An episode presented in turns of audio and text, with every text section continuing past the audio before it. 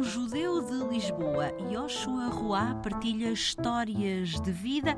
Joshua Roá nasceu em 1940, médico, com uma vida atribulada e, sobretudo, muito ativa. Obrigada por estar connosco, Joshua. Este livro é uma espécie de, de balanço de vida?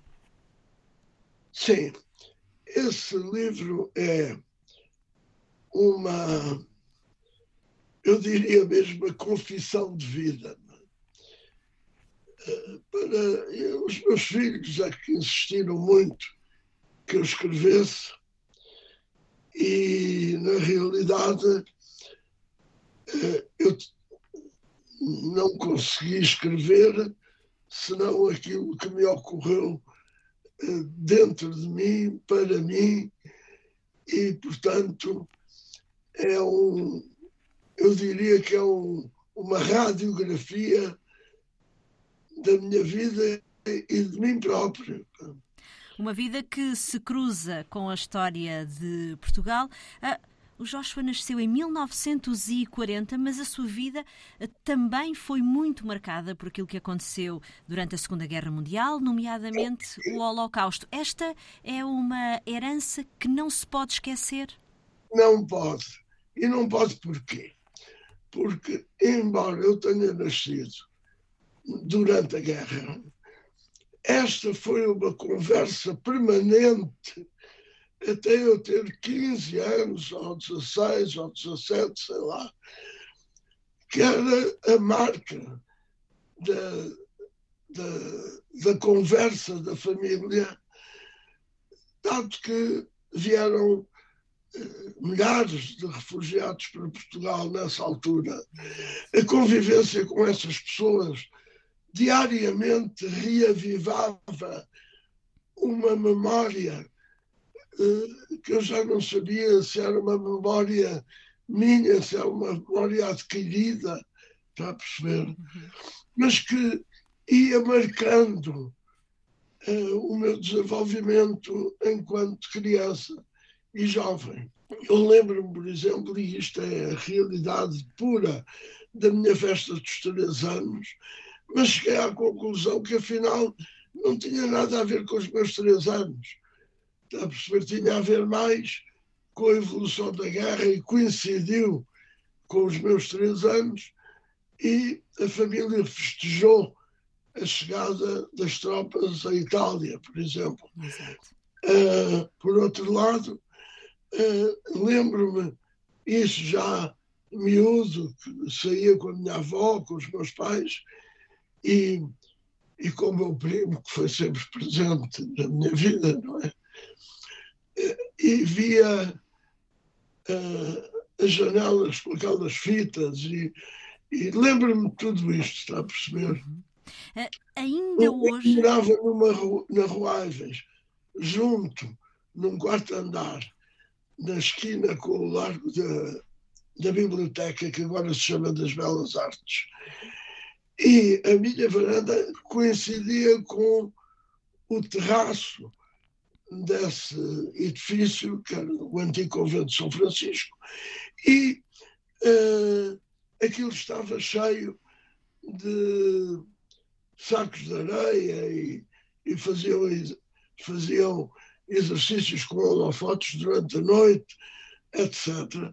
E isto marcou-me e eu lembro-me disto tudo. Uhum. Ainda hoje, ainda hoje existem sobreviventes eh, do Holocausto na comunidade israelita de Lisboa? Existe uma senhora, tem 100 anos, a Dona Zina, a Dona Zina, que eu tive, enfim, a felicidade de, de a ver ainda há uns, talvez dois, três meses atrás, Uhum. Agora isto caiu para, para lá. Não, mas eu estou a ouvi-lo perfeitamente. Havia uh, dois, três meses atrás, uh, numa festa da comunidade, e que me disse, reconheceu-me e disse assim: o senhor doutor é mais velho do que eu. Eu disse: não, uh, eu sou da sua idade mas a senhora parece uma jovem ao pé de mim. Ela tinha exatamente 99 e ia começar o centenário, foi daí a dois meses. E é uma pessoa extraordinariamente lúcida. Zina Lieberman, sobrevivente do campo de Theresienstadt. Um, exatamente. Porquê? Lieberman, exatamente, de Theresienstadt. Porquê? Eu penso que é a última sobrevivente autêntica do Holocausto em Portugal. Penso, não sei se existem outros. Uhum. Uh, seguiu, seguiu a carreira de medicina. A medicina já, já fazia parte da família, Joshua. Sim, eu tinha já eh, quando fui para a Faculdade de Medicina, tinha o irmão da minha mãe médico, o meu pai médico e um primo médico. O meu pai foi decisivo na escolha, quer dizer, porque, como eu digo aí no livro, se eu quisesse ir para as artes, se calhar dizia assim, vai trabalhar, porque na realidade nessa época, e sobretudo durante a guerra, eh, eh, enfim, as profissões valorizadas eram os cursos superiores. Como o meu pai costumava dizer, o que tu aprenderes anda sempre contigo, o que tu tiveres pode andar ou não, não é? Exato. De maneira que fui criado num ambiente em que os valores uh, intelectuais eram os verdadeiros valores. O Joshua Ruas também, também foi para, para a África, para a guerra? Eu estive, eu fui mobilizado. Uh, eu fui, primeiro fui, fui inspecionado e livre, porque eu era muito gordo, tinha um peso excessivo. Depois, quando acabei o curso, era uma fatalidade de todos os médicos que acabavam o curso, eram uh, logo chamados ou eram chamados para reinspeção. Eu licenciei-me em 68 e, portanto, fui logo chamado e fui, e fui apurado. E em 70, depois de fazer aqui uma.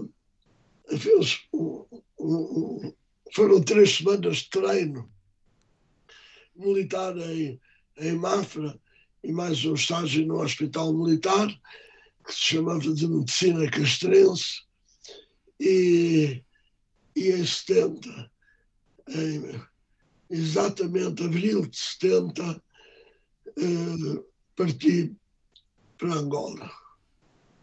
Que recordações guarda dessa passagem por Angola? Algumas delas encontramos aqui neste livro. Pois, eh, eh, as principais recordações, e que eu acho que não escrevi, foi que, do ponto de vista do meu contacto imediato em Luanda com a população, e eu tinha lá família, tinha lá uns primos, e, e o meu primo uh, Vasco, uh, com quem eu fui criado, estava nessa altura na administração de Angola, não o encontrei logo, só o encontrei mais tarde, mas os primos que eu conheci logo, que eu, enfim, que eu era amigo e conhecia desde miúdo e que viviam em Angola, uh, puseram-me em contato com a população, enfim, e eu próprio entrei em contato com a população uh, angolana, propriamente dita, africana, e a primeira conclusão que tirei foi que, afinal, tudo o que os jornais em Portugal diziam, os jornais, enfim, controlados pelo Estado Novo, diziam não era verdade, mas que toda aquela literatura que nós conseguíamos adquirir, enfim, por baixo da mesa, pá, por causa da censura, etc., também não era absolutamente verdadeira. E eu tirei assim uma espécie de uma bissatriz e concluí várias coisas. Primeiro, que os nossos irmãos africanos eram os nossos irmãos menores, porque quando cheguei a Luanda, nem os vendedores de cautelas eram africanos. Africanos eram, nem, nem os empregados de café.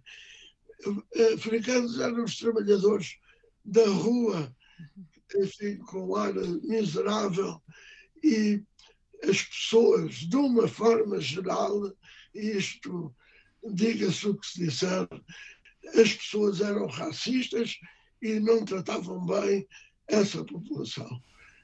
E, portanto, isto foi, digamos, a minha primeira noção eh, de contacto humano Exato. com uma população que eu não conhecia, mas que, eh, na realidade, eu estava vacinado contra o racismo por ter sido criado com o meu primo, que é natural de São Tomé, e é um ato, como eu digo aí no livro. E, portanto, para mim, eram pessoas absolutamente iguais e continuam, porque, na realidade, uh, o racismo, é, todo o racismo, toda a xenofobia é o resultado do desconhecimento do outro. Isto é uma coisa fundamental. Exato. É o desconhecimento do outro. Nós, desde, desde a, a, a primeira infância, quando vamos para a primeira classe do ensino primário, eh, aprendemos que conquistamos populações em África que eram cafres e não civilizados e que fomos nós os civilizadores, aprendemos que mouros e castelhanos eram os nossos inimigos e que era preciso lutar contra eles.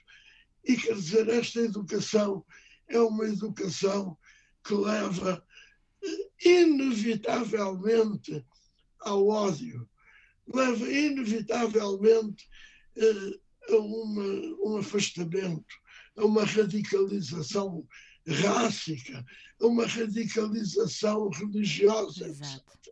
Aliás, uh, o mesmo acontece uh, com os judeus e conforme escreve nas páginas deste livro, Joshua Roy, uh, por exemplo, uma sinagoga não podia ser construída com a fachada para, para a frente, digamos assim. E isto, e isto eram normas que vigoravam em, em Portugal. Sente que as, não, as circunstâncias mudaram? Exato. Durante 300 anos, ser judeu era crime que é uma coisa diferente, e a Inquisição levava as pessoas às fogueiras. Quer dizer, eh, não há dúvida nenhuma que o facto da Revolução Liberal no século XIX, no início do século XIX, melhorou as condições de aceitação do outro em Portugal. E isso foi fundamental para este país a dada altura, ser, até como foi na Segunda Guerra Mundial, o refúgio de muitos judeus que tiveram que uh, fugir uhum. e arranjar uh, um local de salvação.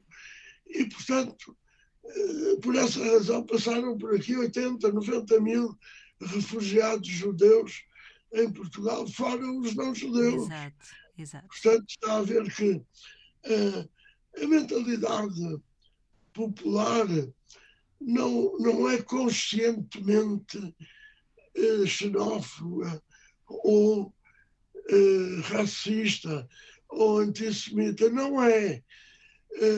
porque havia uma situação até ao 25 de Abril de grande analfabetismo, de grande ignorância. E, portanto, a, a leitura de textos uh, deste tipo não, não eram, não exacerbavam uh, estas, estas causas, Exato. estas causas desumanas que são exatamente a diferença do outro. Exato. Foi médico de Álvaro Cunhal. Fui médico do Dr. Álvaro Cunhal e, e, e olha, vou dizer uma coisa com toda a sinceridade. Eu, eu conheci pessoas muito ilustres e todos de uma craveira intelectual eh, superior. E isso para mim foi, eh, foi excelente, porque eu sempre utilizei a medicina como, um, como uma, uma arma da minha própria cultura, de conquista da minha própria cultura. E eu, o convívio com essas pessoas uh, foi uh, extremamente agradável e extremamente útil para a minha formação, dado que nós não temos formação só quando estamos na escola. Exato. Eu tenho 81 anos e ainda me considero um homem em formação e hei de morrer em formação, porque na realidade tudo vai sucedendo e tudo vai evoluindo. E acompanhamos uma, uma evolução brutal que não é possível a gente ignorar, mas ao mesmo tempo acompanhamos uma sociedade que volta sempre aos erros do passado. Uhum. E aquela e aquela noção de que a história não se repete é uma falsidade. A história repete-se porque a humanidade continua faminta, na sua maioria, subjugada do ponto de vista económico e, sobretudo, inculta e sem uma, um conhecimento do outro, que é uma coisa que tem que se adquirir desde que acordamos para a vida. Não resisto. E, não... A minha vida de relação com o doutor uh, Cunhal, com o doutor Mário Soares. Com uh, homens uh, da política, sem ser da política, eu trabalhei num jornal, no Jornal do Século, conheci os escritores da altura que trabalhavam nas redações dos jornais, porque havia uma intercomunicação, embora houvesse aquela ideia, bom, nós os do século somos da equipe contra os do Diário de Notícias, nós somos mais amigos dos do Diário de Lisboa e dos do Diário Popular, e havia, digamos, uma competição jornalística extremamente interessante. Extremamente interessante. A conversa que se proporcionava. Então, depois do 25 de Abril, foi de um enriquecimento brutal do ponto de vista cultural, do ponto de vista político, etc. Um Judeu de Lisboa, a autobiografia de Joshua Roy, a edição é da Caminho. Muito obrigada por ter estado connosco. Olha, nada, eu é que lhe agradeço muito.